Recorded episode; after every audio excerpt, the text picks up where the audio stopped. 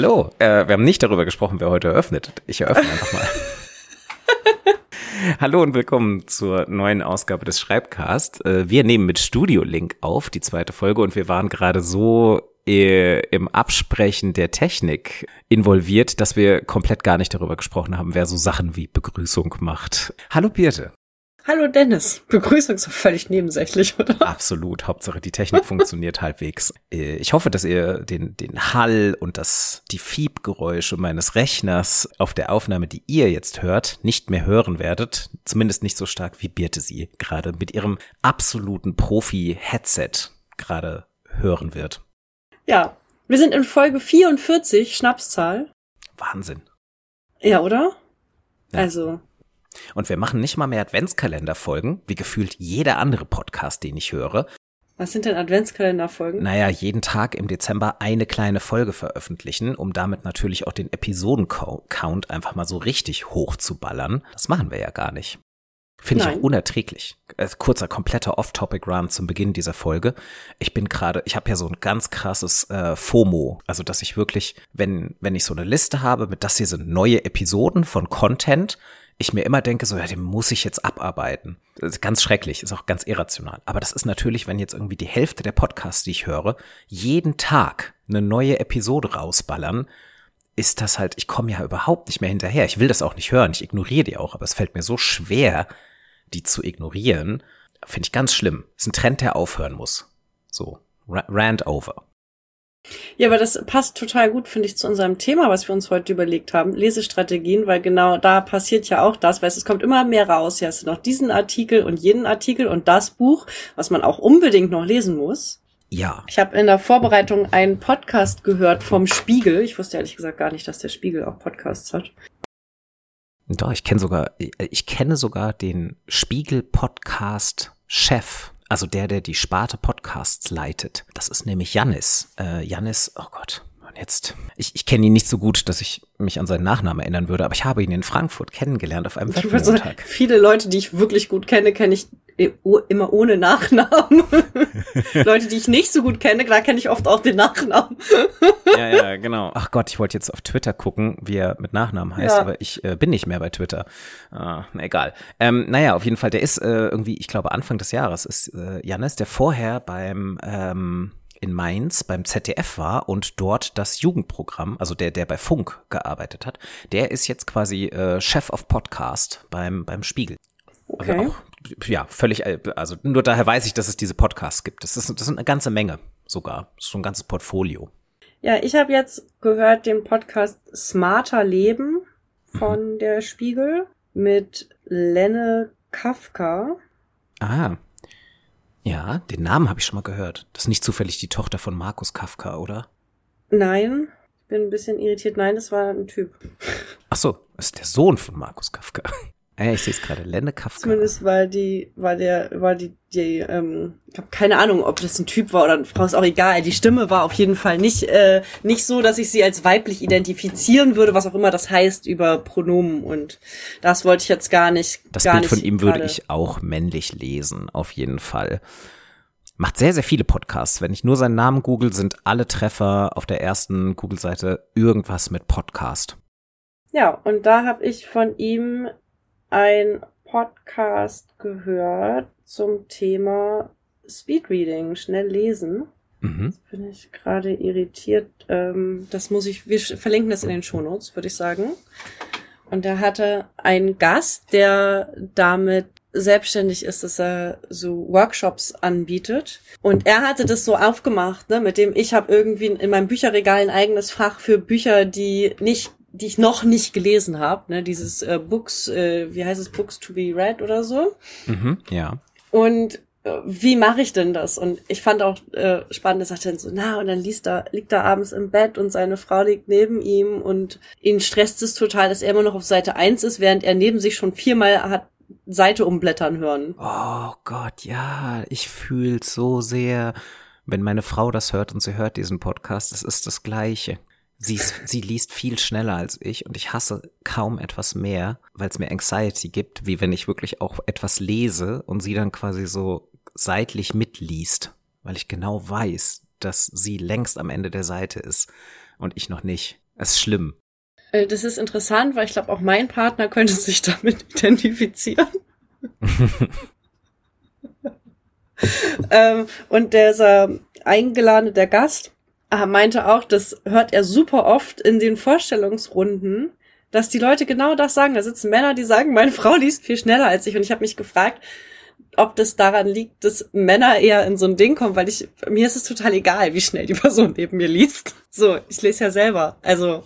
Ja. Ich mich, also das fände ich total spannend. Liegt es wirklich daran, dass es viele Frauen gibt, die schneller lesen, oder liegt es nicht viel mehr daran, dass es viele Männer gibt, die denken, müsste ich jetzt nicht schneller lesen, wenn sie schon so schnell liest? Du meinst, dass wir direkt so ein, so ein Performance-Druck-Denken haben? Ja, genau. Genau. Mhm. Ja, vielleicht. Äh, ich fühle mich dann, ich, ich bin dann immer, ich bin dann halt so sehr People-Pleaser, dass ich halt denke, ach, das ist ja jetzt, das ist ja jetzt doof für sie, dass sie jetzt warten muss. Ähm, und ja. gleichzeitig nervt es mich aber, weil, also lesen finde ich ist auch etwas sehr, äh, ist eine sehr, sehr intime äh, ja. Beschäftigung, wenn ich nicht jemandem etwas laut vorlese. Also lesen, lesen möchte ich auch für mich tatsächlich. Ja. Ähm, ja, also bei, bei uns weiß ich, es ist so, dass äh, meine Frau, ich glaube zur Schulzeit noch, auf jeden Fall mal einen Workshop zu Speedreading hatte. Ich glaube, das war mhm. bei ihr in der Schule, noch nicht im Studium. Und das bei ihr wohl sehr, sehr gut funktioniert hat und sie diese Techniken noch kann. Und ich hatte keinen Workshop und ich habe dann halt mal so versucht, mir das mal selbst beizubringen. Also ich habe mich mhm. damit auseinandergesetzt und bei mir funktioniert es auch nicht besonders gut. Das wäre jetzt auch genau meine Frage, nachdem du jetzt auch diesen Podcast gehört hast oder vorher schon, kannst du das? Hast du das schon mal ausprobiert, Speedreading? Also wirklich so explizit die Technik? Also ich habe mich damit ein bisschen auseinandergesetzt, weil ich ja selber Workshops über das Lesen und Lesestrategien gegeben habe. In dem Zuge fand ich das sinnhaft, mich auch mit damit auseinanderzusetzen. Vor allem, weil natürlich, also ich habe das für Studierende und Promovierende gegeben und ähm, ich dann da viele Leute einfach drin sitzen hatte, die so, also gerade Studierende am Anfang ihres Studiums, ehrlich gesagt, am allermeisten, die dann sagten, ja, und was denn mit diesem Speedreading und so? Und ich habe deswegen so ein bisschen Red Flag auf das ähm, Wort Speedreading, gebe mhm. ich zu. Ja. Weißt du, mal Nein, es ist keine Technik, mit, dem du, mit der du dein Studium überspringen kannst. ja, ähm, ich finde aber auch, dass manche dieser äh, Leseratgeber auch genau so geschrieben sind. Also das, ja. das Werbeversprechen dieser Ratgeber ist wirklich genau so. Ich hatte dann auch mal irgend so ein UTB-Buch mit Speedreading, wo dann auch wirklich so drauf stand, so hier steigern Sie Ihr Lesetempo um 200 Prozent und so, wo ich mir dachte so, ja, aber ihr wisst ja gar nicht, wie schnell ich grundsätzlich lese. Also, aber ja gut, 200 Prozent, also ja gut, ähm, das hat bei mir halt gar nicht funktioniert. Ja, was ich tatsächlich in dem Podcast ganz gut fand, dass, ist, dass die jetzt nicht nur reden über Lesegeschwindigkeit, sondern auch Leseverstehen. Mhm. Und es passt ja auch gerade total gut in unsere Zeit, weil wir hatten ja schon wieder einen Pisa-Schock. Ja. Und mit Leseverstehen sitzt ja offensichtlich auch ja, gerade nicht so gut keiner aus. mehr lesen, offensichtlich. Offensichtlich ja. kann keiner mehr lesen. Ja. Ja. Hm. Und ich fand total gut, dass der, also ich hatte, ich hatte tatsächlich, oh, ich hatte diese, ich hätte es einfach nie gehört, wenn du mir nicht geschrieben hättest, dass wir heute darüber sprechen. Und ich gedacht habe, ich muss mich wenigstens ein bisschen vorbereiten. Gemessen daran, dass ich dir gestern geschrieben habe, finde ich schon mal aller Ehren wert. Dann hast du sehr wenig Vorbereitungszeit gehabt. Ich habe es irgendwie heute Nacht gesehen und habe dann war heute Vormittag schon im Reitstall und habe dann dachte, stand so im Stall so, okay, los, du musst dich jetzt damit noch kurz auseinandersetzen. Und auch jetzt gemessen daran, dass du sagst, du hast Workshops dazu gemacht, dann auch zu denken, du musst dich jetzt damit nochmal auseinandersetzen, finde ich auch sehr gut. Nee, ja. Das ist, der, der Anspruch an diesem Podcast steigt ja auch. Man merkt es vielleicht nach außen nicht, aber das, das Gefühl, wir müssen, so, wenn Leute anfangen, einem zu sagen, dass sie das hören, heißt es ja, dass es, das bedeutet, dass es jemand hört. Das ist ja furchtbar. Also dann muss man ja, ja auch was bringen. Das ist immer wieder sozusagen. irritierend. Ja. hm. Ja.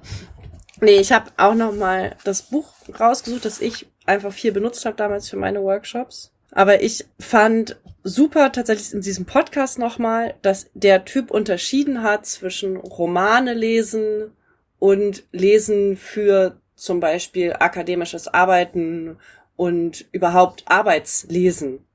Also es ist was völlig anders, wenn du eine Speedreading-Methode dir erarbeitest, um schneller die Memos zu lesen oder dir einen Überblick über ein Fachthema zu erarbeiten mhm. oder eben einen Roman. Und ich finde nochmal, das habe ich den Studierenden auch, da hat, das war eben Thema damals ganz oft, dass ich gesagt habe, du musst halt dich schon ein bisschen, also es ist zumindest meine, so wie ich das erlebt habe, meine Erfahrung, du musst dich ein wenig mit dem Thema auskennen, um dein Lesetempo zu steigern. Natürlich gibt es ein paar mhm. Methoden, die kannst du auch so anwenden, trotzdem, aber es hilft, das Lesetem beim Steigern des Lesetempos dich ein bisschen mit dem Thema auseinander äh, auszukennen und es hilft auch vernünftig geschriebene Texte vor sich zu haben. Also ich hatte hab letztens einen Text von einer Ratsuchenden gelesen, den wir zusammen überarbeitet haben und ich habe sie ich habe das nicht ab, absetzt, ich habe die nicht verstanden ich fünfmal gelesen, ich habe das nicht verstanden. Bis ich verstanden habe, hat sie mir dann erzählt, ja, da hat eine Frau, die hat über ihren Text drauf geguckt, die hat gesagt, man muss mehr Absätze setzen, damit man das, den Leuten das Lesen erleichtert. Gesagt, das stimmt grundsätzlich, aber es hilft dann, wenn die Absätze in einem Sinnzusammenhang miteinander stehen. Mhm. Und nicht so, weißt du, mitten im Absatz war dann so ein Absatzgesetz und das ist so, hä? Mhm. Ja. Was? Ja, ist, okay, interessant, dass dann Leute sich gar nicht damit auseinandersetzen, dass das ja auch ein Signal an die Lesenden ja. ist, wenn da ein Absatz drin steht. Ja. Also mhm. Absätze sind doch kein Parmesan, das einfach mal drüber reibst so ein bisschen. Hier ein und da ein. Ich muss an diesen, okay, ich denke jetzt direkt an diesen äh, Salt Bay, diesen, kennst du diesen Typen, der, dieser, dieser Typ, der so, der so Salz über so ein Steak streut. Gibt so ein Meme von, der heißt Salt Bay und der ist inzwischen auch eine also ist, eine, ist wirklich ein VIP, aber so ein ganz unangenehmer, weil der hat eigentlich nichts anderes gemacht, als dass der in so einem viral gegangenen Restaurant gearbeitet hat und der halt einfach mit so einer lustigen Art Salz über Essen gestreut hat. Und ich denke mir jetzt, stell mir jetzt genau dieses Meme vor, wie der so Absätze über so einen Text drüber streuselt. Ja, schön. Mhm. Also ah, es hilft halt ja. total beim Lesen, wenn das ein vernünftig geschriebener Text ist. Ja. Ja, das ist aber auch allein die Vorstellung, also die, diese Trennung finde ich auch total gut, weil ich stelle mir ja kaum was Schlimmeres vor, als so bei meinem privaten Lesen, wenn ich einen Roman oder was auch immer lese, da dann halt so Speedreading einzusetzen, um so schnell wie möglich durchzukommen. Es hat auch so eine ganz schreckliche kapitalistische Verwertungslogik. So mit irgendwie, oh Gott, ich muss das schneller lesen, ich muss mehr lesen. Ähm, ja, das. Bei mir kommt beim Speedreading deswegen immer dieses Selbstoptimierungsding, was damit mhm. aufploppt bei dem Thema. Ja. Darüber würde ich auch gerne, da, da möchte ich heute in der Episode drüber reden, aber mach jetzt gerne weiter. Also Lesen als Selbstoptimierung, finde ich, ist ein wichtiges Thema. Oh, das ist aber nochmal ein spannendes anderes Thema. Also ich höre da nochmal noch mal ein anderes Thema. Lesen als Selbstoptimierung. Und Lesen und Selbstoptimierung. Ja, also die, genau, das ist etwas, was bei mir einfach mit aufgeht. Und ich habe von vielen Leuten gehört, dass wenn die dieses Speedreading praktizieren für das Arbeitslesen, dass sie das nicht mehr schaffen, Romane zu lesen, weil sie sich sozusagen gar nicht mehr darauf einlesen können, mhm. einlassen mhm. können. Ja den Text sozusagen Wort für Wort genießen, zu lesen. Ja. Ja, genau, zu mhm. genießen. Ja. Das ist aber, dann sind wir eigentlich auch schon genau an diesem Thema. Also generell dieses, also genau, stimme ich total zu. Speedreading kann sinnvoll sein, aber eben nicht für alle Textsorten. Ähm, und es kommt immer auf, also Leseverständnis sollte halt im Vordergrund stehen und nicht, äh, wie schnell bin ich durchgekommen. Ist ja toll, wenn man dann sagt, hey, ich habe gerade mal 15 Minuten gebraucht, um das hier zu lesen. Und wenn man dann in der Diskussion merkt, man hat leider nichts verstanden, dann bringt das halt auch nicht so viel. Aber dieses, also dieser Gedanke, schnell lesen kann ja auch schnell verbunden werden mit, man möchte möglichst viel lesen. Und das ist auch, das ist eine der Einstiegsfragen, die ich an dich hatte. Ich wollte dich nämlich eigentlich mal fragen, wie viel hast du dieses Jahr gelesen? So insgesamt, alles zusammengerechnet, äh, akademisch, beruflich, privat. Und bist du zufrieden damit? Und was für Kriterien legst du an dich selbst an, ob du zufrieden bist mit deinem Lesepensum oder nicht? Das ist aber jetzt sehr viele Fragen gewesen. Okay, fangen wir ähm, an mit, ähm, wie viel hast du gelesen? Und das finde ich eine extrem schwere Frage tatsächlich, Aha, ja. weil wie machst du denn das fest? Äh, wie viel? Also du liest ja, du liest ja auch auf Instagram oder Nachrichten, die ich geschickt bekomme. Fangen wir da an? Aha, oder uh, ja, das kannst du, das darfst du dir selbst aussuchen, was du E-Mails. Oh Gott, oh, wuh. hätte ich jetzt persönlich nicht dazu genommen für mich, aber das kannst ja natürlich du frei entscheiden, was die also Lesemenge ist. Eine, ist. Eine Textsorte, ne, die ich auch natürlich lese. Mhm. Und ich merke, ich gehöre ja auch zu den Leuten, die selbst, wenn ich TikTok gucke, wenn mich ein Video irritiert, gucke ich zuerst in das äh, in die Beschreibung sozusagen unten rein. In die 30 Hashtags, dann. die da einfach gesetzt sind. Ja, und dann, genau, dann steht da überhaupt nichts. Das irritiert ja. mich dann total. Und dann äh, gucke ich mir manchmal noch den Account an und denke jetzt, mach doch, gib mir doch bitte irgendeine Art von Information. Nein. Kontext. dann ja. gehe ich frustriert. Okay, ja. ähm, dann, warte mal, dann, ich habe eine ich hab ne Idee, wie man es eingrenzen kann. Ähm, wie viel hast du dieses Jahr gelesen, was du aus eigener Motivation freiwillig gelesen hast? Aber da über alle, über alle Genres und Textsorten hinweg. Also nicht nur Romane. Aus eigener Motivation ja. freiwillig. Also nicht, dass du halt so arbeitsmäßig, also arbeitsmäßig genau, gezwungen wurdest, E-Mails zu lesen. So, das, das Genau, weil ich habe ja auch jetzt als Dozentin natürlich recht viel gelesen für dieses äh, Einführung in die Pädagogik. In die Vorlesung habe ich natürlich viel gelesen. Mhm. Das würde ich dazu zählen. Das ist so qualitatives ja. Reading und du hättest ja auch sagen können, nee, ich nehme den, den, den Job nehme ich nicht an. Hättest du ja theoretisch sagen können. Hätte ich. Da habe ich viel gelesen. Bei E-Mails, bei Job-E-Mails fällt mir tatsächlich auf, nämlich interessanterweise, dass ich erstmal überfliege und erst im zweiten oder dritten Schritt das nochmal detailliert aufnehme, was da steht. Mhm. Ich manchmal merke, dass ich Informationen überspringe durch diese Schnelllesen.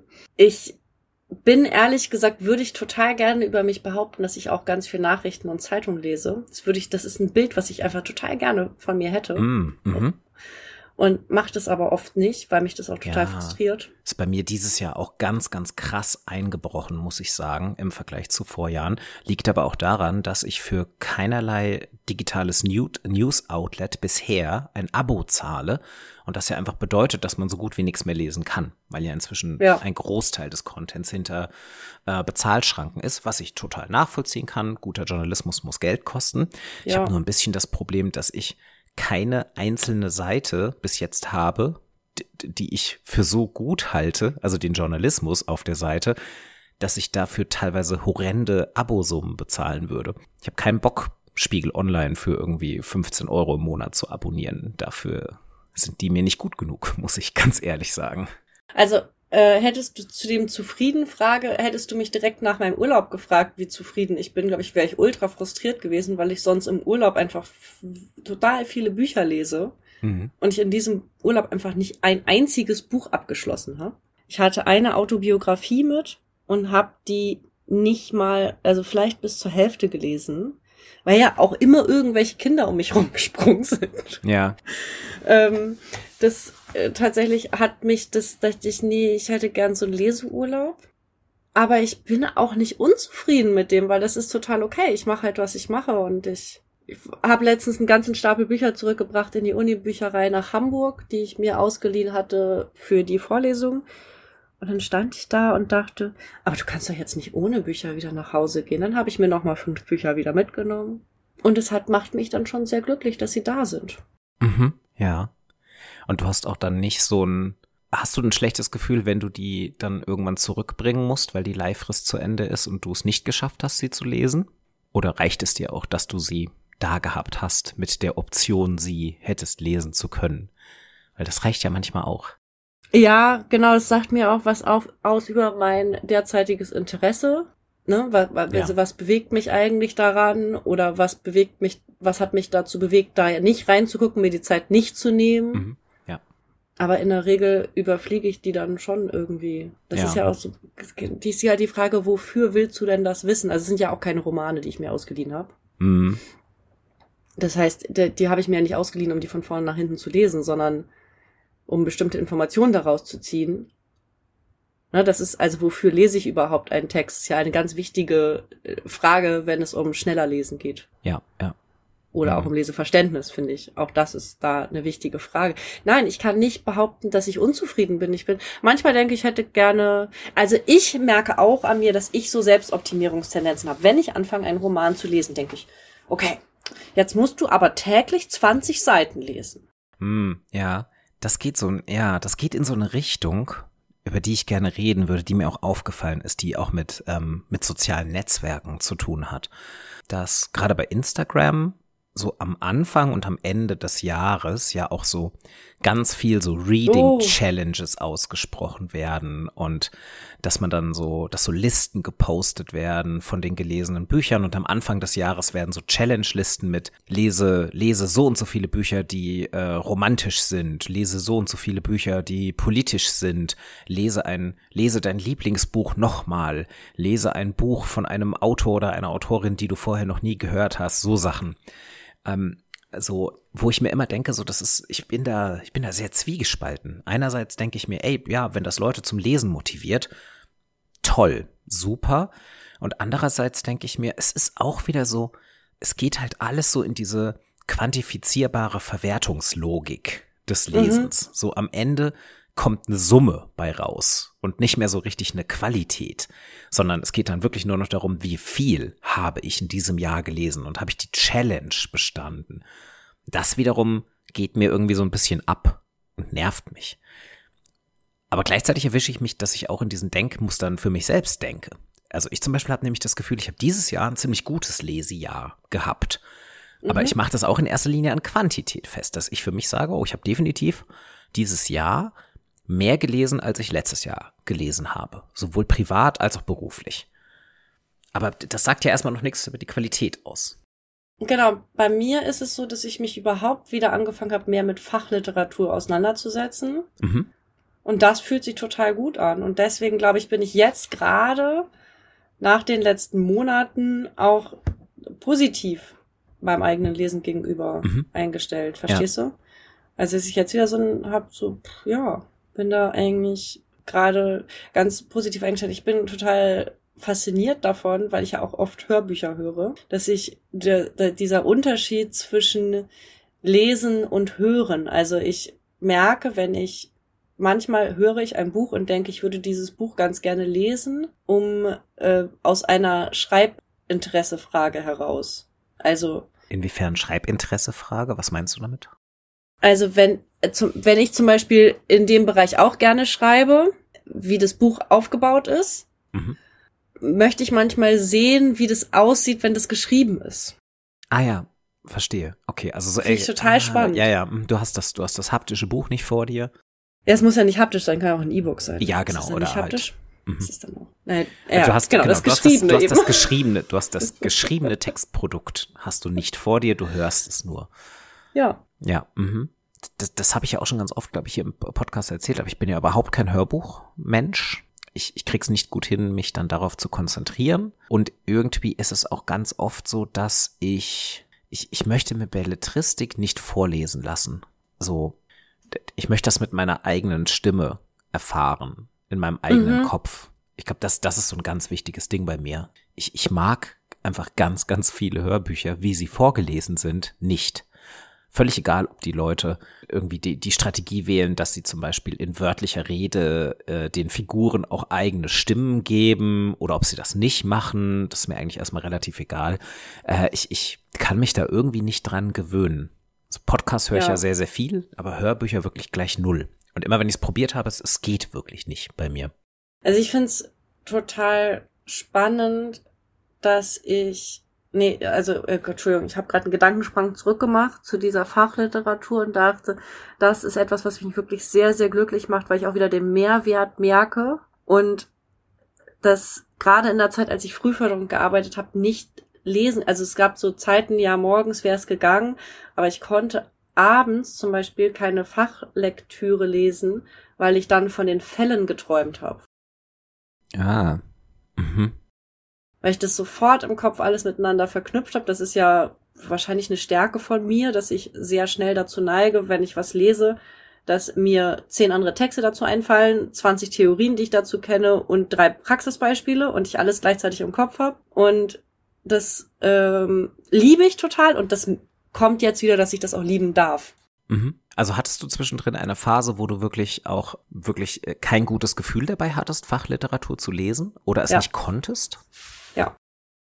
Hast du eine Idee, warum? Also warum du kein gutes Gefühl dabei hattest, Fachliteratur zu lesen? Ja, das hat dieses, es ist, äh, Menschen reden doch von dieser Work-Life-Balance. Ja.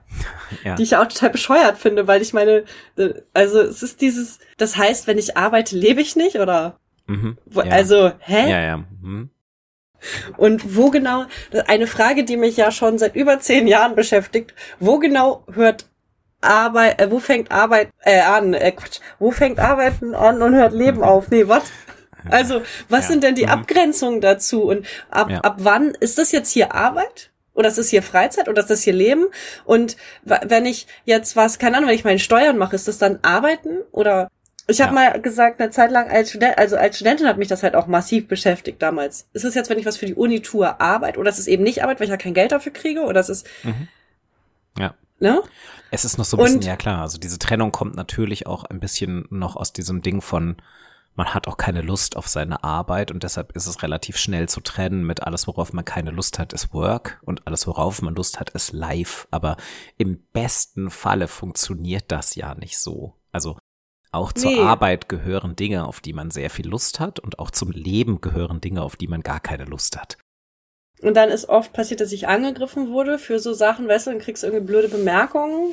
Hä? Du hast doch jetzt, arbeitest doch gar nicht oder so? Das? Hm, ja. Naja, und wie gesagt, dann beschäftigst du dich noch mit den Fällen, aber ehrlich gesagt, die Fälle wollte ich auch nicht immer unbedingt mit ins Bett nehmen. So gut haben mir die auch nicht getan. In vieler, in viel, in vielen Ja, Fällen. ja. Verständlich. Also, ja. Und irgendwie, ich weiß auch nicht, ich hatte richtig, nee, ich, also, ich fürchte, ich hatte am Ende der Frühförderzeit vielleicht auch so eine Art Frühförder-Burnout, ehrlich Mhm, gesagt. ja. Ein bisschen durch so einfach diese Rahmenbedingungen, die ich konnte die nicht arbeiten. Ich hatte das Gefühl, ich kann keine gute Arbeit machen und ich konnte das sowieso nicht umsetzen und Ja. so. Das ist ja auch etwas, was, glaube ich, ich, ich wette, jede Person, egal in welchem Arbeitsfeld, hat so eine Geschichte oder auch egal in welchem Studienfeld. Ähm, mir ging es ja auch ganz klar so, dass ich nach meinem Germanistikstudium ich in zweierlei Hinsicht komplett ausgebrannt war. Einmal in der Variante, dass ich äh, nicht mehr mit Genuss privat lesen konnte, weil ich sofort angefangen habe, das germanistisch zu zerdenken und mich das so genervt hat, dass ich einfach eine ganze Weile gar nicht mehr gelesen habe. Und zweitens, dass ich irgendwann dann halt auch quasi halt auch diesen, diesen Fachpaper Burnout hatte, dass ich halt auch nichts mehr lesen wollte dazu. Also nach dem Studium dann sehr, sehr schnell gekappt. Äh, was dann wirklich dazu führte zu einer Phase nach dem Studium bei mir, wo ich sehr, sehr wenig, wenig gelesen habe. Also wo mein Medienkonsum sich dann komplett ge- geschiftet hat auf Videospiele, Serien, Filme, äh, Podcasts. Und das, das Buch und, und Texte so gut wie keine Rolle mehr spielten für eine ganze Weile. Und dann habe ich irgendwann wieder angefangen. Aber ich brauchte wirklich so eine Phase, um runterzukommen. Und ich brauchte eine Phase, um mich weit genug von meinem Studium zu entfremden, um nicht mehr ähm, mit diesem Germanistikblick an einen Text ranzugehen. Das kann ich jetzt zum Glück wieder. Es ist lang genug her. Ich vergesse das jetzt alles. Was auch schade ist. Aber irgendein Tod stirbt man immer. Ja. Ja, eine andere Sache, und ich glaube, das kennen auch viele, die uns hören, gerade wenn ihr im Bereich Universität oder irgendeiner Bildungsinstitution arbeitet. Ich glaube, das geht Lehrern und Lehrerinnen ganz genauso. Wenn ich Paper lese oder irgendwelche Texte, die für meine Arbeit wichtig sind, und ich das in meiner Arbeitszeit mache, hier sind wir wieder bei Work-Life-Balance, dann habe ich das Gefühl, dass ich prokrastiniere.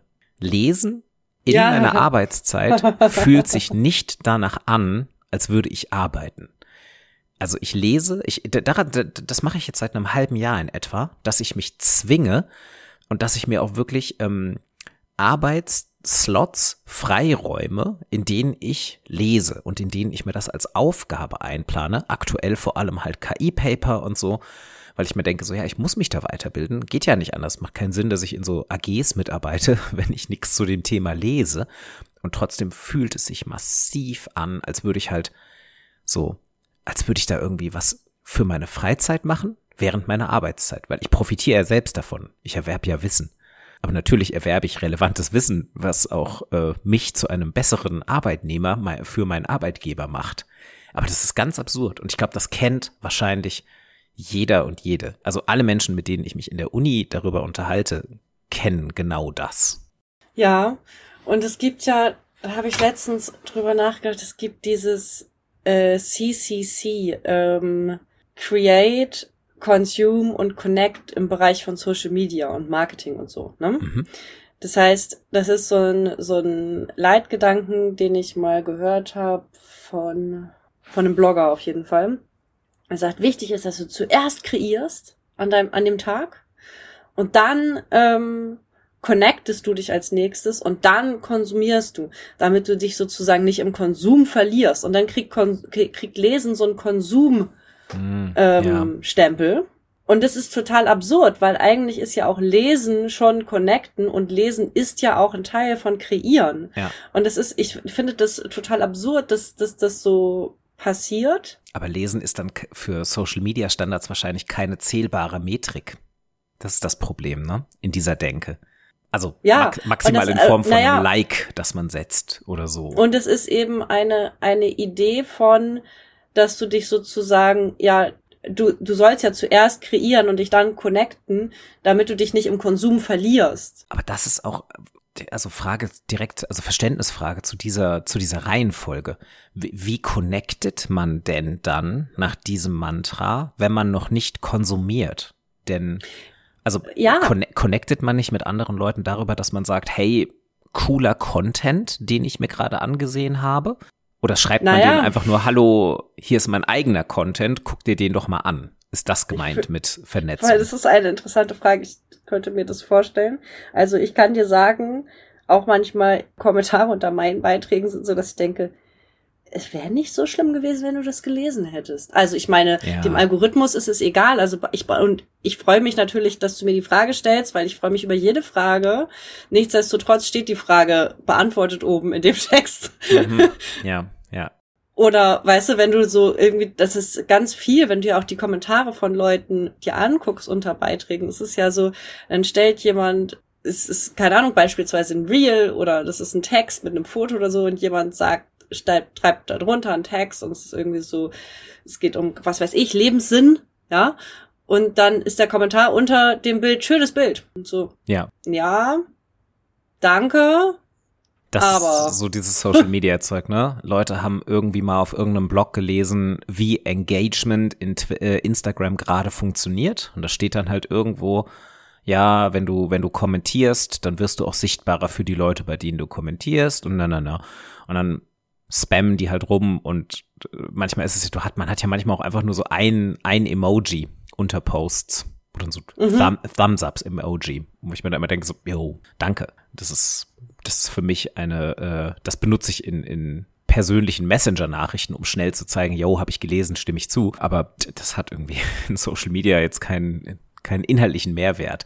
Ja, und ich finde es halt schade, dass Lesen so einen Konsumstempel ja. bekommt. Weißt du, dass dieses Aha. natürlich und es, also es passt dann ja in diese in diese Verwertungslogik und genau. es passt ja in dieses ja. in dieses äh, Speed Reading Selbstoptimierungs genau, genau. hau einen raus und ja so. das ist nämlich der Gedanke dahinter ne das ganze Grundlegende ist dass man sagt Lesen als Technik und als Beschäftigung ist nicht zeiteffizient es dauert zu ja. lange für zu wenig Ertrag. Und das, das finde ich problematisch und schrecklich. Und da sind wir dann ja auch genau in dem Bereich von äh, so ein bisschen, da sind wir dann wieder bei der PISA-Studie und generell auch an Universitäten, wo sich darüber beschwert wird, dass Studierende ähm, es inzwischen als eine Zumutung empfinden, wenn sie überhaupt Texte im Semester lesen müssen und so, was man dann so von sehr kulturpessimistischen Lehrenden immer mal wieder zu hören bekommt. Was ja teilweise auch stimmt. Auch die Erfahrung habe ich schon gemacht, dass selbst wenn ich in meinen Workshops so also, vierseitige Textbeispiele rausgebe, die Leute dann da wirklich irgendwie murren und mit den Augen rollen, wo ich mir denke, Leute, das sind vier Seiten. So chillt mal. Also ja, das, das, das, das hat sehr viel, glaube ich, damit zu tun, dass halt dieser Effizienzgedanke da ist. Und das, also, weiß ich nicht. Ja, ein Hörbuch kannst du auf 1,5-facher Geschwindigkeit hören. Das mache ich auch nicht. Finde ich auch schrecklich, aber ist ja auch, geht ja auch in diese Richtung. Ja, genau. Aber es, es ist halt, ja, es ist, es, naja, aber um nochmal, das, ich hatte gerade einen Gedanken zu dem Studium und denke, ja, das ist ja auch nicht, nicht neu, der Gedanke, aber die Studiengänge sind auch ultra vollgepackt. Ja, das also so, genau, aus Sicht der Studierenden finde ich es auch nachvollziehbar. Und, aus, und auch Schule ist mit zwölf Jahren bis zum Abitur einfach verdammt voll. Und dann muss ja jedes Kind noch ungefähr drei Millionen Hobbys haben, sonst wirst ja später nichts im Leben. Ja, ja, klar. Es ist halt auch schwierig, einfach mit Genuss zu lesen, wenn du dann irgendwie noch gleichzeitig äh, deine Geigenstunden hast, dich auf einen Halbmarathon vorbereitest und noch äh, Mandarin sprechen lernst. Ja. So, ja. Mhm. Und wenn du überlegst, also das Bild von dem in einem Sessel sitzen und lesen oder früher, weißt du, so dich in einer Höhle verstecken und halt lesen, das ist auch, wenn du von Kindern erzählst, die drin sitzen und lesen, dies gilt ja auch nicht als, oh, guck mal, da nimmt sich jemand Zeit, um sich äh, mit dem, mit Sachen zu beschäftigen und dann auszutauschen oder so, sondern du hast ja eher so, na, das ist jetzt nicht draußen und spielt, sondern sitzt, hockt drin und liest. So. Ja. Bei, bei Kindern. Ja. Wenigstens noch lesen. Also das drin Ja. hocken, drin hocken und irgendwas alleine machen schon mal generell sehr, sehr niedrig gerankt in, äh, was ein gutes Kind zu tun hat. Und dann ist ein Buch ist wenigstens kein Tablet mit YouTube an oder ist wenigstens nicht Fortnite. Aber so, es, es ist nur Ja. knapp darüber, hat man manchmal inzwischen das Gefühl. Und dann kommt es natürlich auch noch drauf an, was ist es? Ist es ein Comic? Buh. Mhm. Nee, nicht doch. Ist es ein schönes, ist es ein schöner Kinderbuchklassiker? Ja, dann ist super, dann ist gut. Aber ja, hm, ist jetzt, ist jetzt viel kulturkritischer und pessimistischer geworden, als ich eigentlich, als ich eigentlich, als ich eigentlich vorhatte und so. Also der Gedanke, aus dem ich herkam, war halt wirklich nur, dass ähm, zum Beispiel auch wie gesagt, auf meinem Instagram-Feed waren halt eben so, ich habe am Anfang des Jahres habe ich halt echt viel von so Bookstagrammern, ähm, diese diese Checklisten gesehen, wo ich mir irgendwie dachte, so, hm, das das fühlt sich nicht richtig an für mich und ich gleichzeitig merkte wieder, wie ich aber auch so in dieser Logik gedacht habe. Und ähm, dann, ähm, ich aber auch zum Beispiel gemerkt habe, so eine Freundin von mir hat das dann gemacht, die hat jetzt immer pro Monat immer ihre Bücher gepostet, die sie gelesen hat. Und dann aber auch mit einer kurzen Bewertung dazu. Also dann hat sie auch immer geschrieben, das fand ich super, weil, ne, ne, ne, immer so in Stories. Und da fand ich wiederum so, ja, das hat ja noch einen Mehrwert. Da waren unter anderem dann wirklich so zwei, drei Bücher dabei, die ich mir dann einfach auch geholt habe, weil ich mir dachte, ach guck mal, das sieht ja interessant aus, die lese ich jetzt auch mal. Ähm, aber das kam aus so einer Logik von so lese jeden Monat oder lese im Jahr insgesamt x Bücher. Ähm, aber bei ihr hat's ja funktioniert. Also sie hat dann halt viel gelesen dieses Jahr. Liest du, liest du ein Buch zur Zeit oder? Meistens ja. Also, me- also meinst du, ob ich ein Buch gleichzeitig lese oder parallel oder ob ich jetzt gerade was lese? Äh, nee, parallel. Parallel. Ähm, ich lese meistens von einer Textsorte maximal eines. Und damit, und das in, in groben Kategorien. Also zum Beispiel, wenn ich privat Ja. einen Roman lese, egal welches Genre, dann ist das der einzige Roman, den ich lese. Dann Mhm. lese ich aber eventuell parallel noch irgendetwas äh, Akademisches, irgendein Paper oder sowas in der Art. Äh, und dann lese ich vielleicht auch parallel noch ein Regelwerk für ein Erzählrollenspiel oder sowas in der Art. Aber alle drei Sachen so zu ihren Zeiten und in ganz anderen, in ganz anderen Tempi. Aber ich würde jetzt nicht mehrere Romane parallel lesen. Nee. Wie machst du das? Nee, mehrere, obwohl, naja, wenn es verschiedene Genres sind, kann auch das passieren, dass, keine Ahnung, weißt du, wenn eins irgendwie Romance ist und das andere ist irgendwie ein Thriller oder so, Mhm. kann das durchaus auch vorkommen, dass Okay. ich, Ah, das ist, ich kann mir das gar nicht vorstellen. Ich denke wirklich so, keine Ahnung, wenn ich so, schön eine romantische Szene, dann mache ich das Buch zu und denke mir so, so, jetzt noch ein bisschen Slasher-Horror. So, das war naja, aber es ist ja süß. manchmal irgendwie eher so, dass, keine Ahnung, zu, je nachdem welche Tageszeit oder Mhm. äh, das nicht jeder Tag ist ein Romance-Tag oder aber es Ja. gibt natürlich auch so Bücher, weißt du, die dann, die du halt am Stück wegliest, quasi. Mhm. Ja. Zwei Tage Buch durch. Ja. Oh, diese Bücher, das sind so tolle Bücher. Aber manchmal braucht man das ja auch einfach mal zum Kopf abschalten, so Bücher, die so brrrt. Mhm. Und ja, so Dinger, die man echt schnell durchblättern kann, ja. Hm. Ja, äh, grundsätzlich muss ich sagen, hatte ich das, es gab eine Zeit lang, wo ich gut das mich konnte mit dem Lesen abschalten und so. Und es gab aber auch, gibt aber auch Zeiten, wo ich das Gefühl habe, oh nee, Lesen ist auch eine Anstrengung. Und da frage ich mich oft, was hat das auch mit den Augen zu tun? Einfach, dass ich so schlecht gucken kann und das Mhm. mich sehr anstrengt. Ja. Da kommt mir natürlich sehr, sehr, sehr, sehr, sehr zu, zugute, dass ich einfach inzwischen auf dem Tablet viel lese, über Kindle oder ähm, Apple oder so Ja. Hm. oder die Online-App. Das finde ich einfach erheblich, wirklich erheblich entspannender. Ja, aber grundsätzlich bin ich eine Parallelleserin. Hm. Das, das ist spannend.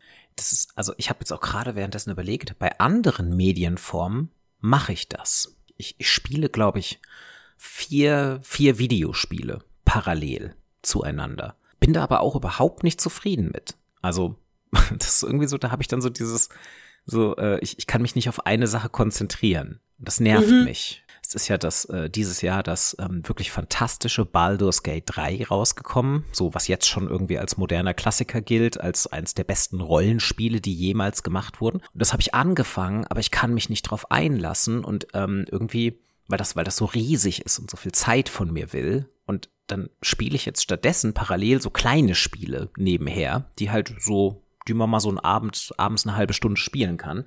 Und das nervt mich wirklich tierisch. Und ich, ich glaube, so wäre es auch, wenn ich das bei Büchern machen würde, wenn ich die parallel lesen würde. Ich glaube, es würde mich auch nerven.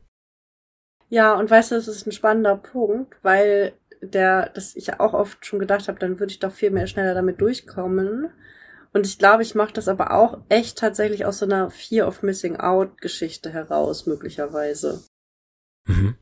Weil das ist der, das, was du am Anfang sagtest, mit es gibt so viele gute Sachen. Es gibt mehr, als man eh schafft ja. zu lesen daraus. Ja, ja, genau. Mhm, ja. Aber Papier ist ja irgendwie geduldig, ne? Es läuft ja nicht weg, so richtig. Nee, meistens läuft's nicht weg, das stimmt.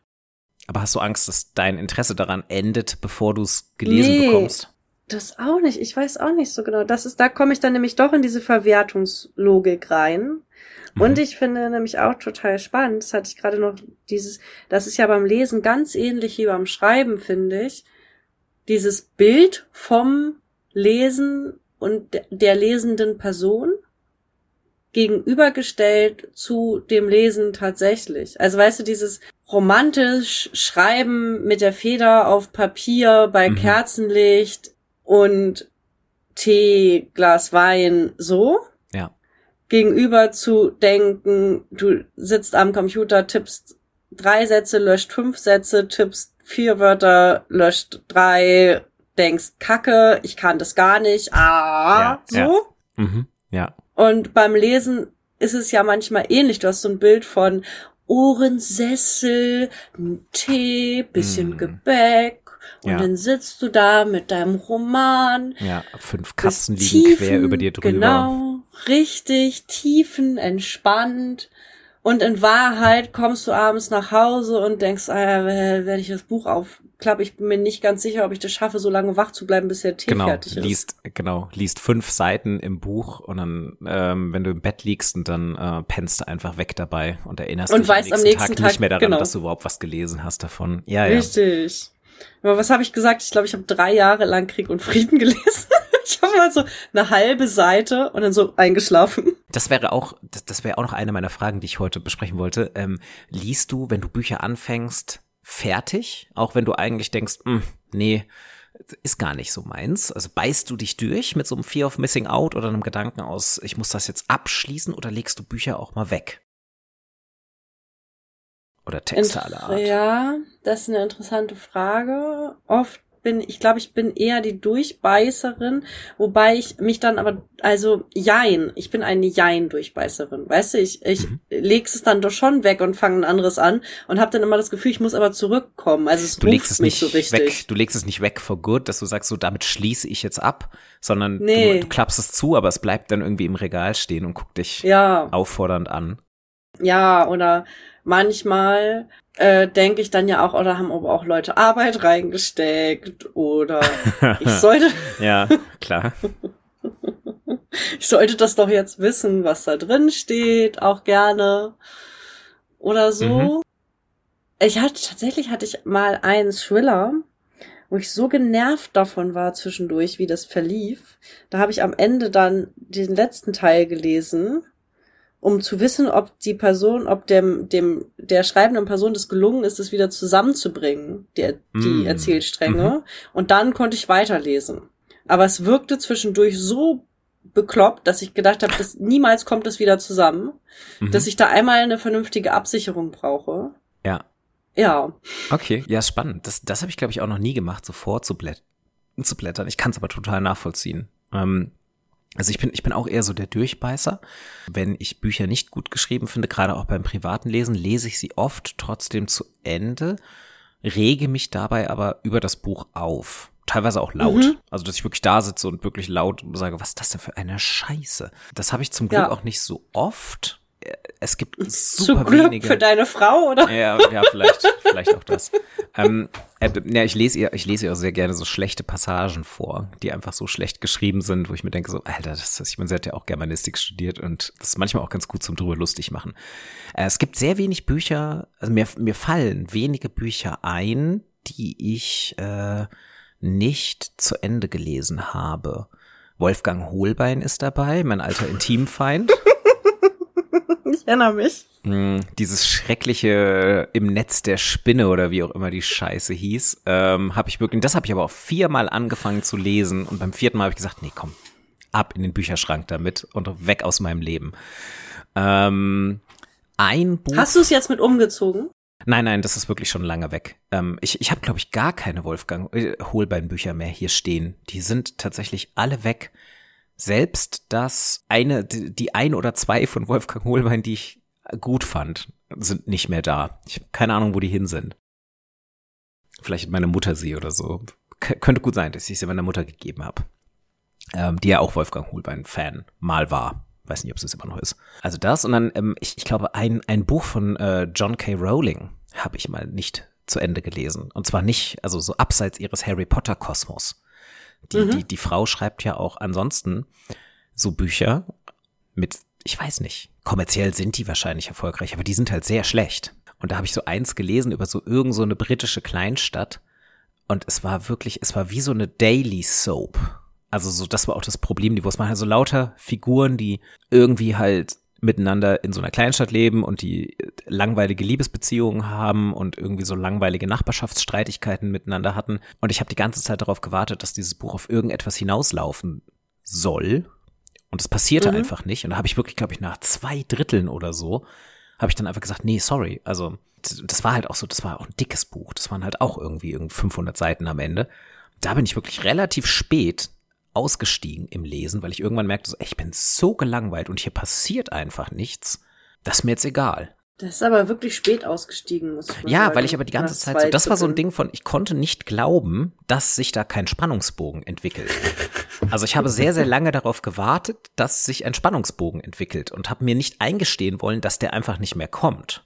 Da, irgendwann war der Punkt, wo ich dachte, so, ich ertrage es jetzt nicht mehr. Wenn ich jetzt noch einmal lesen muss, wie irgendwie Figur A mit Figur B irgend so ein Telefonat führt, indem sie wieder irgendwie aneinander vorbeireden und daraus wieder irgendwelche super profanen, langweiligen Probleme entstehen, drehe ich durch. dann habe ich es weggelegt. Und im Studium war es ähm, ganz prominent, äh, ich habe angefangen, Hegel zu lesen und habe dann wirklich gesagt, nein, nö, mache ich nicht.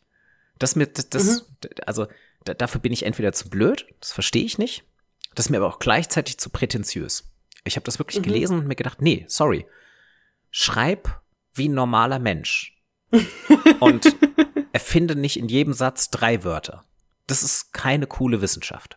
Da war ich dann wirklich so, so schmollig, weil Hegel ja auch natürlich in einem Germanistik und in einem Philosophiestudium, was ja mein Nebenfach war, ja auch immer so, das ist ja ein Meme, Hegel. Also das ist ja so, dass mhm. Leute halt sagen so, ah ja, aber Hegel sagte dazu schon. Und ich war dann halt so anti, dass ich sagte so, nee, nee, sorry, Hegel hat einfach sich, hat halt lustige Wörter erfunden und ähm, hat ist, ist halt sehr drauf abgegangen, äh, wie klug er doch ist im Gegensatz zu äh, all seinen Mitmenschen.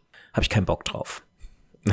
Habe ich halt kein Hegel gelesen und bin dann immer in Diskussionen um Hegel konnte ich halt nie mitreden und bin dann halt ausgestiegen. Aber war für meinen Seelenfrieden okay.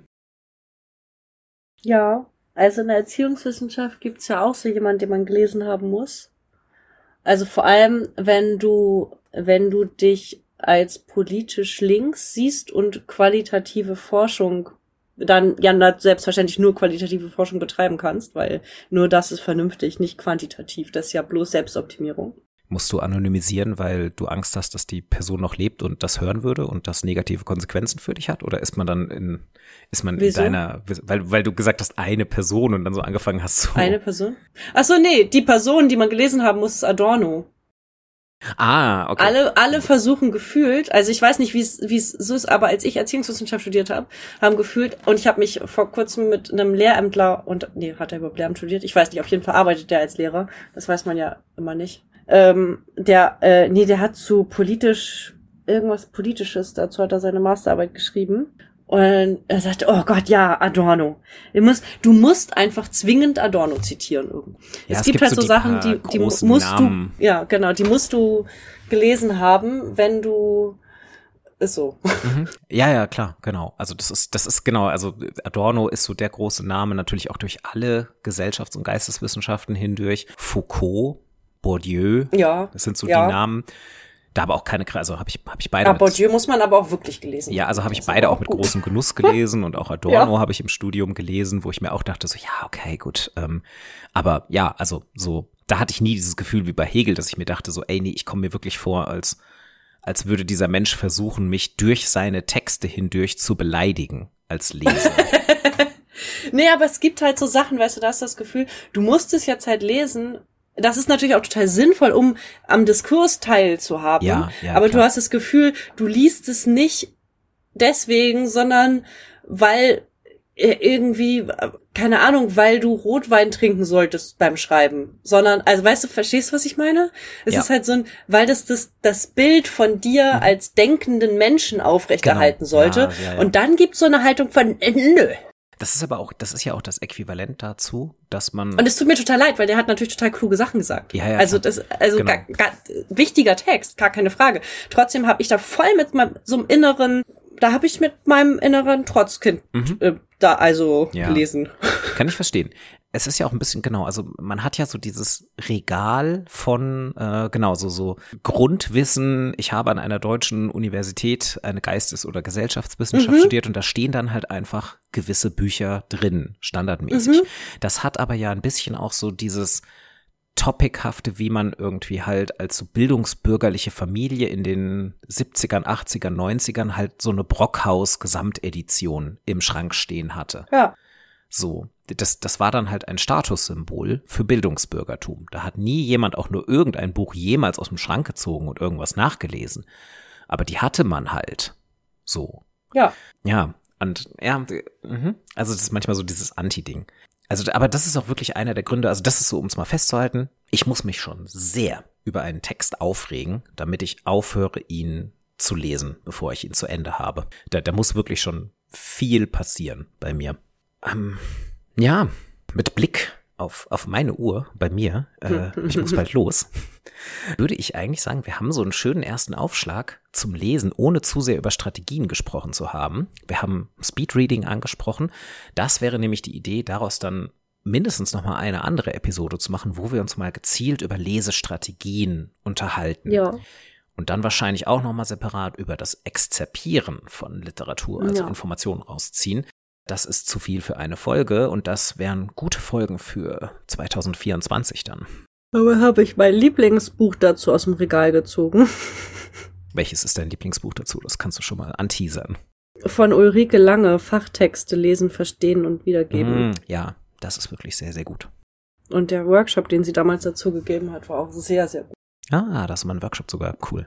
Mhm. An der Schreibwerkstatt Mehrsprachigkeit, da kam sie Ah, und hat was dazu gemacht, sozusagen. Ja, also war ein bisschen wie eine Multiplikatorinnen-Schulung, hat sich das angefühlt. ja. Cool. Also vielleicht auch, weil ich den Workshop belegt habe mit dem Blick darauf, dass ich Workshops dazu gebe. Mhm. Ja. Ja. Ja, äh, schön. Dann haben wir da auf jeden Fall, also genau, auch über, auch über Ratgeberliteratur in diesem Bereich können wir uns auf jeden Fall unterhalten. Da gibt's echt einige coole Sachen. Mir fällt von äh, Lydia Prexel mit äh, digitalen Quellen arbeiten, fällt mir jetzt on top of my head auch noch als sehr, sehr gutes Buch ein. Können wir uns dann wirklich ein andermal nochmal in Ruhe drüber unterhalten. Ja. Ähm, ja, schon mal als Ausblick, wir nehmen dieses Jahr noch eine weitere Episode auf, die dann aber tatsächlich erst im neuen Jahr erscheinen wird, also nach Redaktionsplan am, am 1. Januar tatsächlich. Ich habe den gestern mal ein bisschen nach vorne befüllt. Und ähm, die nächste Folge, also unsere letzte, die wir dieses Jahr aufnehmen, wird dann eine, wir ziehen mal Jahresbilanzfolge, haben wir letztes Jahr ja auch schon so ähnlich gemacht. Finde ich eigentlich eine schöne Tradition. Das wird die Folge sein, ich warne dich nochmal vor, in der ich dich dann endgültig fragen werde, wie viel du eigentlich dieses Jahr geschrieben hast an deinem persönlichen Buchprojekt. Ich finde, das macht mir überhaupt gar keinen Druck, wenn du das jetzt zum Ausblick sagst. Ja. Also du kannst mich ja auch fragen, wie viel ich eigentlich geschafft habe von meinen Sachen, über die ich auch in diesem Jahr gesprochen habe. Zum Beispiel von diesem Pen-Paper-Ding, von dem ich gesagt habe, das muss ich auf jeden Fall dieses Jahr noch verschriftlichen. Hm. Um auch schon mal Druck für mich aufzubauen. Wir haben jetzt beide noch zwei Wochen. Wir haben jetzt beide noch zwei Wochen, um da noch ein bisschen was dran zu drehen. Das ist so ein bisschen wie wenn man ähm, sich dran ich glaube erinnert, nicht, dass, dass wir in zwei Wochen aufnehmen, ehrlich gesagt. Das ist kurz vor Weihnachten, ne? Das ist Weihnachten laut meinem Kalender. Ernsthaft? Ja, stimmt, plus 14. Aber ja, dann halt ein bisschen weniger oder ein bisschen mehr als zwei Wochen. Vielleicht nehmen wir dann auch erst zwischen den Jahren auf. Gucken wir mal. Aber es ist ein bisschen so die Panik, die so bei Menschen, die Spotify nutzen, einsetzt, wenn sie wissen, oh nein, jetzt kommen ja diese Spotify-Jahresabschlusslisten, die ich ja dringend posten muss. Das heißt, ich muss jetzt noch mal irgendwie zwei Wochen lang anfangen, gute Musik zu crunchen, damit die hoch oben ist äh, in meinen Spotify-Rankings. Das ist jetzt so eine ähnliche Situation, die wir uns hier einfach selbst aufbauen. Interessanter Vergleich. Na gut, dann ähm, sehen, hören, Quatsch, sprechen wir uns wieder in zwei Wochen, beziehungsweise ihr hört uns wieder in zwei Wochen, weil wir veröffentlichen ja immer in einem Zwei-Wochen-Rhythmus montags. Ich war super stolz übrigens, dass ich das geschafft habe, das am Montag noch zu veröffentlichen, um kurz vor zwölf. Aber es war am Montag. Ja, ja. Es ist ja auch, also diese Podcasts, die das schaffen, einfach schon äh, Tage im Voraus hochzuladen und vorzuplanen, sind ja auch einfach nur super langweiliges Establishment, muss man ja sagen. Äh, warte mal, du bist es doch, oder? Der immer äh, vorher das hochlädt und dann vorprogrammiert. so zu meinem Freund. Also Dennis macht es immer schon alles vorgeplant und es kommt immer um 19 Uhr raus. Und er so, Spießer. Ja, aber das liegt auch an dem einzigen Grund, dass ich, wenn ich das an dem Tag machen wollen würde, also quasi live, ich das vergessen würde. Ja, ich hatte auch, äh, ich dachte, ich wollte, mein Tag war anders geplant und dann so, ah, ja, Podcast ja, schneiden. Und darauf habe ich nämlich gar keine Lust. Und schneiden am gleichen Tag der äh, Veröffentlichung würde mich so, würde mich so fertig machen. Äh, nee, nee, nee. Da mache ich das schön ja. spießermäßig. Aber das ist auch nicht immer Tage im Voraus vorgeplant zu meiner Ehrenrettung. Ich weiß nicht, wessen Ehre hier gerettet werden sollte. Okay. Dieser Podcast also. hier ist noch komplett Punk. So. Deshalb haben wir auch das Intro, das wir haben. Ja, genau. So, bis bald. Ja. Und äh, vielen Dank fürs Zuhören. Uns freut es natürlich, wenn ihr ja uns Sterne gibt, oder? Ja, das freut uns schon. Ja, irgendwo tauchen diese ominösen Sterne auch auf und sind sicherlich wichtig. Ähm, sicherlich, wir angeblich. Haben total viel Ahnung davon, wie man gutes Podcast-Marketing betreibt. Deshalb Sterne. Mm. Und mm, genau. Glocke abonnieren, falls ihr irgendwas habt, wo man eine Glocke kann, drücken so. kann. Sicherlich. Nee, ich glaube, ah. das ist ah. YouTube. Ist egal. okay sozusagen diese Folge würde ich sagen, das ist dann schöne Weihnachten und ach nee, Weihnachten ist dann schon ja, kurz Nein, davor. schöne also wir werden keine andere wir werden keine andere Folge mehr vor Weihnachten veröffentlichen. Also diese hier kommt raus am 18. Genau. Also schöne Weihnachten und einen guten Rutsch ins neue Jahr. Ja, und wenn ihr jetzt, wenn ihr das hier hört, noch nicht alle Geschenke habt, dann wird's echt eng. Viel Spaß dabei. Tschüss. Tschüss.